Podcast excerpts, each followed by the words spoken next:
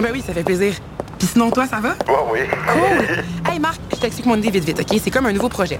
L'objectif, ce serait de créer un balado, comme 7-8 épisodes qui parlent de santé et sécurité au travail sous tous ses aspects. Syndicalisme, santé mentale, dépendance, mobilisation, etc. Puis là, je pourrais répondre aux questions des membres, puis là, je commencerai chaque épisode en disant « Journal de l'escouade santé et sécurité! Ici Jess, militante syndicale pour la FPC au service du droit des travailleurs et travailleuses. » Tu sais, quelque chose comme ça. Puis là, après, il y aurait une petite musique le fun, puis là, bam! On tombe en entrevue. Qu'est-ce que t'en penses? Ouais? Ah oui. OK, je m'en viens, tu pourrais être mon premier intervenant. Yes! J'ai plein de questions à te poser. Let's go!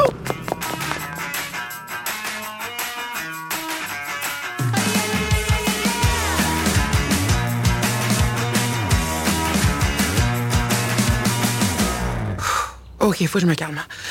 Donc, Marc, merci d'avoir accepté de répondre à mes questions. On va commencer par le début. Hein. Le syndicat est là pour faire respecter les normes de santé et sécurité. Qu'est-ce qui arrive si ces normes-là sont pas respectées? Si l'employeur ne respecte pas les, les normes en, en vigueur dans son entreprise, euh, s'il ne te fournit pas l'équipement de protection individuelle euh, que tu as droit, ben, tu risques d'avoir des accidents de travail. Il va arriver quelque chose. hein. D'où l'importance de faire de la prévention. De la prévention, puis de la consultation aussi. Être capable de s'assurer avec l'employeur pour discuter de n'importe quel sujet qui touche euh, des membres, mais aussi toute l'organisation. Il y a des gens qui ont un syndicat, mais qui voient pas nécessairement la nécessité d'avoir un syndicat. Qu'est-ce que tu répondrais à ces gens-là? Regarde, si t'es assis à la chaise à 25 piastres de l'heure, c'est parce qu'il y a du monde qui se sont battus pour toi avant. C'est ça, le syndicat. J'ai mon bâton de baseball. Hey, batter, batter, batter, hey! Ce swing-là, c'est pour tous les griefs en attente de résolution. Bonsoir, elle est partie! En parcourant, mettons, l'histoire syndicale, est-ce que ça te montre une nécessité du syndicat? Est-ce que tu as des exemples? Mais comprendre juste la procédure de cadenassage. Quand tu fermes un équipement, tu fermes euh, le courant, puis tu mets un cadenas dessus. Mais ça, ça part d'un accident de travail qu'il y a eu à Murdochville, où ce que, ils ont fait la maintenance d'un broyeur à roche, puis que le contremaître, qu'est-ce qui compte? C'est le temps, c'est la production, c'est l'argent qu'ils perdent. Ben, il n'y a pas de cadenas. Il a ouvert, puis il a sur le piton. Puis le broyeur il a fait un demi-tour, puis il restait un gars dedans. Fait que la loi en santé et sécurité sur le cadenassage, ça part de cet accident-là. Est-ce qu'il y a d'autres événements comme ça que tu viens de me nommer qui ont ramené d'autres lois ou d'autres types de sécurité? Ah ben oui, chaque avancement que les syndicats font, ils le font pour leurs membres, ça devient des lois en santé et sécurité. Enlève les syndicats aujourd'hui, puis tu n'as plus de loi santé et sécurité. Là. Toutes les lois qui sont là, c'est pas l'employeur qui te mettre ça là, là. c'est les syndicats là, au fil des années. Toi, quand est-ce que tu as commencé à t'impliquer syndicalement? Moi, vraiment, là, euh, à Murdochville, une grève en 79, on était neuf mois en grève. Mon père était directeur de grève, puis il couchait au bureau. Il couchait au bureau du syndicat. J'allais porter son déjeuner le matin. Je m'avais occupé des jeunes. J'avais été comme directeur des jeunes, des enfants, des employés.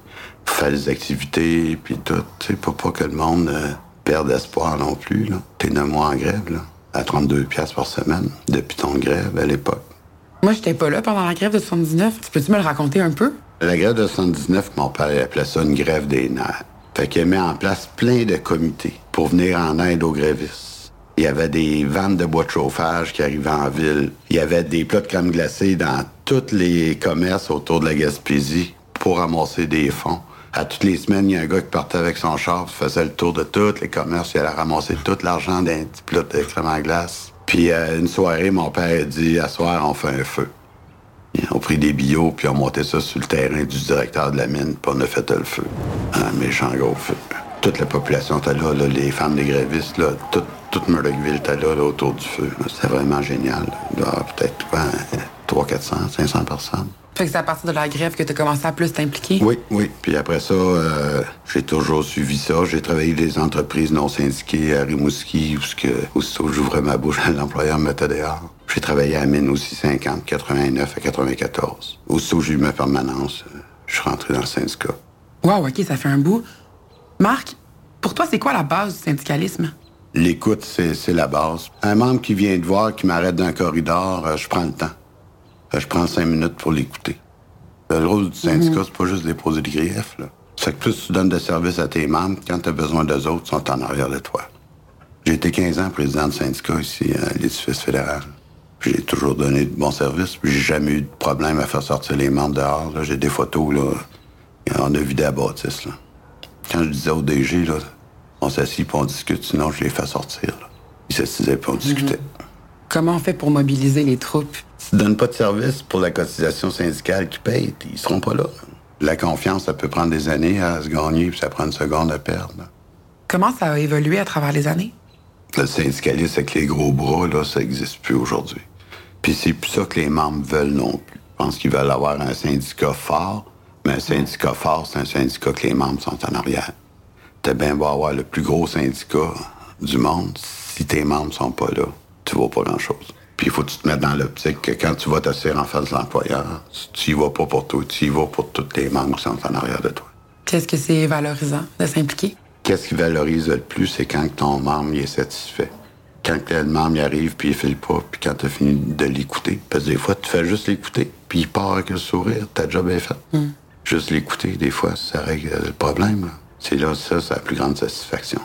Ou quand tu dis, ben là, il y y, a une manifestation, on sort dehors, puis que tout le monde est là, il n'y a plus personne en dedans, ça, c'est une bonne satisfaction. Tu sais là que tu as rendu un service à tes membres, parce qu'ils sont là en arrière de toi. Puis Marc, le futur du syndicalisme, à ton avis, ça va ressembler à quoi? Ça va prendre un syndicat ouvert. Oups, attends, le téléphone sonne. Salut Marc, j'ai su que Jess est avec toi. Tu peux-tu me la passer? Oui, elle est ici. Je la passe. Hey, allô Pierre? Hey, justement, on parlait de militantisme. Ben oui, écoute, je voulais ajouter quelque chose. Ben, les gens qui militent en prévention, au début, là, sont toujours de bonne foi. Hein? Puis ils se disent, ça va bien se passer parce que l'employeur peut pas être contre ça. Prendre soin de ses employés, améliorer son milieu de travail, il n'y aura pas de confrontation. Il y en a même, euh, souvent, là, qui refusent l'étiquette syndicale quand ils s'impliquent en comité de santé et sécurité. Ils se disent, ben, je représente la, la partie des employés, mais pas nécessairement le syndicat. Tellement qu'ils sont convaincus, les autres, que ça va aller de soi et que ça va être facile. Au début, on tombe souvent dans ce panneau-là parce qu'il y a des petites choses qui changent. Mais là, quand on veut amplifier notre implication en allant plus à la source des problèmes, surtout euh, dans les questions de maladies professionnelles, de maladies psychologiques, alors là, on commence à rencontrer des problèmes parce que ça exige beaucoup plus d'investissement en ressources humaines, en argent, en temps de la part de l'employeur. Là, il commence à avoir des réticences, du laxisme, il reporte les solutions, euh, les réunions. Hein? L'employeur procrastine à ce moment-là. Hein? Lui, dans le fond, il veut négocier. Alors moi, je me souviens de Nicole Turmel. Oui, l'ancienne présidente de la FPC. Tout à fait. Alors, euh, il y a une vingtaine d'années, au début d'une conférence en santé et sécurité du travail, elle rappelait que la santé et sécurité du travail, ça se négocie pas. Au niveau syndical, là, on négocie beaucoup de choses, hein, les avantages sociaux, le salaire, mais que négocier la santé et sécurité du travail, c'est négocier des blessés et des décès. Ouais, puis t'es mort, ça se négocie pas vraiment. Non, pas du tout. Alors ça, là, il faut s'en souvenir quand on milite en santé et sécurité du travail. On est là pour faire appliquer les lois et la prévention à la source. Pour lutter efficacement, il faut être prêt et avoir la volonté d'appliquer des actions contraignantes comme des plaintes formelles puis des refus de travail. Puis fie-toi sur moi, quand on fait ça, c'est là qu'on commence à être pris au sérieux. Eh ben, merci beaucoup, Pierre, euh, de ton implication. Je retourne avec Marc. Lui, c'est un expert des actions concrètes. Ah oui, certain. Passez le bonjour, on se reparle. Ouais, à la prochaine. Ouf, OK, il y a du travail à faire. Du travail concret. De santé, de sécurité, de prévention, de mobilisation et de revendication. Ah, hey, j'ai hâte de commencer pour vrai. Hey, merci Marc, ça m'a tellement motivé de te parler. Je me sens prête à lancer le journal de l'escouade santé-sécurité. Ah, mais tant mieux.